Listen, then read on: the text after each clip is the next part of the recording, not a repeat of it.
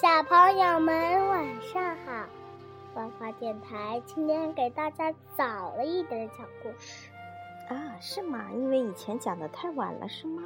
对。啊，小朋友们，今天晚上呢，花花电台给大家讲。我告诉妈妈，嗯。神奇校车都讲完了，没讲完啊！神奇校车咱们还没讲完，但是今天晚上我们讲一个小马宝莉的故事，好不好？神奇校车的大本讲完了呀，还差好几本呢。今天我们讲小马宝莉飓风使者这个故事呢，是国宝非常喜欢听的故事，所以说和大家一起分享好吗？那妈妈讲的时候，你就不要老在旁边打断，好不好？好吧。嗯。一大早，云宝就在小马谷散发公告，召集所有的飞马开会。所有的飞马都按时来到图书馆，只有柔柔没来。云宝对大家说：“最新快报，今年往云中城运水的任务将由我们来完成。”闪电飞马会来监督水源的运送情况，并记录我们的龙卷风急速。去年，费城以九百一十亿粒的风速打破了输送记录。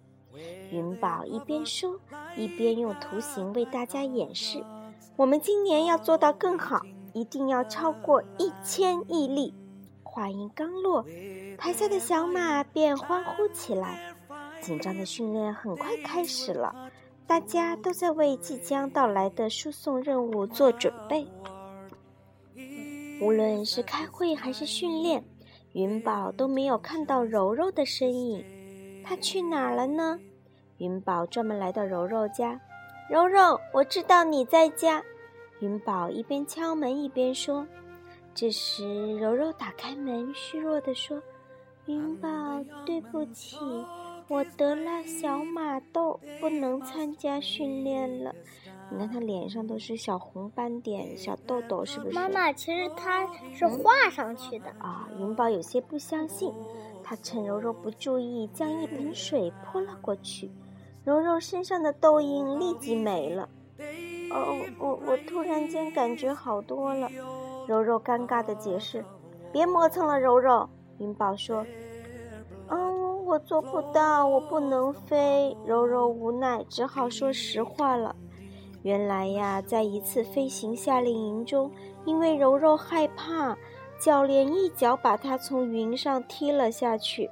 柔柔连翅膀都没打开，就直接掉到了云垫上。什么叫云垫？云垫就是个垫子，保护小小飞马用的。其他小马都笑话我，他们说我是飞不起来的笨柔柔。我可不能再干这样丢脸的事儿了，柔柔说。柔柔，我希望每个飞马都能超越自己，包括你，哪怕只有一点点的毅力都可以。这个毅力是指的那个翅膀的那个翼。云宝恳求。听了云宝的话，柔柔虽然很不情愿，可她还是同意参加训练了。紫月呢，为训练发明了一种仪器。它能测出飞马能飞多快，对吧？嗯，多快多快。然后翅膀有多强壮？测试开始啦！第一个接受测试的就是雷霆道，他站在起飞线上，一声令下。雷霆道嗖的一声飞了出去。那个雷霆道，嗯，巨大的风速让指针疯狂的转了起来，读数是九点三亿里。紫月说：“妈妈，现在轮到云宝了。”它强劲的翅膀像让它像飓风一样刮了过来。十六点五亿里，紫月惊讶的大叫：“这太不可思议了！”妈妈，嗯雷霆道是。为什么它身上是棕色的？对，因为它是一个小公马吧。云宝对大家严肃地说：“如果你们能在周末前将自己的毅力数提升到十以上，我们就能创造新的纪录。”云宝的话让小马们沸腾起来，除了柔柔。柔柔，该你啦。云宝说，一声令下，柔柔飞了起来。当柔柔飞过风速仪时，指针只是轻微晃了一下。零点五，紫月悄悄对云宝说。云宝跟紫月嘀咕几句，笑着对柔柔说：“不错，柔柔，你的指数是零点五。”穗龙看着记录说：“零点五，那不是连一都不到吗？”啊！穗龙的话让柔柔彻底绝望了。他又想起那些嘲笑声，赶快逃走了。柔柔，只是因为以前被嘲笑过，你就要退出吗？云宝一边追他一边喊。对不起，我没有勇气继续下去。柔柔头也不回地离开了。他来到森林里，小动物们纷纷赶来安慰他。我已经尽力了，可是我的力气真的很小。柔柔哭着对小动物们说：“小动物们告诉柔柔不要轻易放弃啊！”柔柔听到鼓励的话，点点头，坚定地说：“对。”我是我不应该轻易放弃，我应该让嘲笑过我的小马看看谁才是优秀的飞马。在小动物们的帮助下，柔柔开始了艰苦的全方位训练。没过几天，柔柔的体能有了大幅增长。很快，第二次的毅力训练开始了。柔柔用力扇动翅膀，嗖的一下冲了出去，二点五毅力。我已经很努力了。看到成绩，柔柔委屈地说：“虽然你的毅力并未达到要求，但你的进步是巨大的。你真棒，柔柔。”云宝高兴地说。可是柔柔很担心，她不可能在明天就达到十毅力呀。云宝看出柔柔的忧虑，安慰她说：“尽力就好啦。”可是柔柔却不这么想。当大家都以十亿里飞行，而你却只有二点五时，你会怎么想？那将很丢脸。对不起，云宝，我做不到。柔柔伤心的离开了。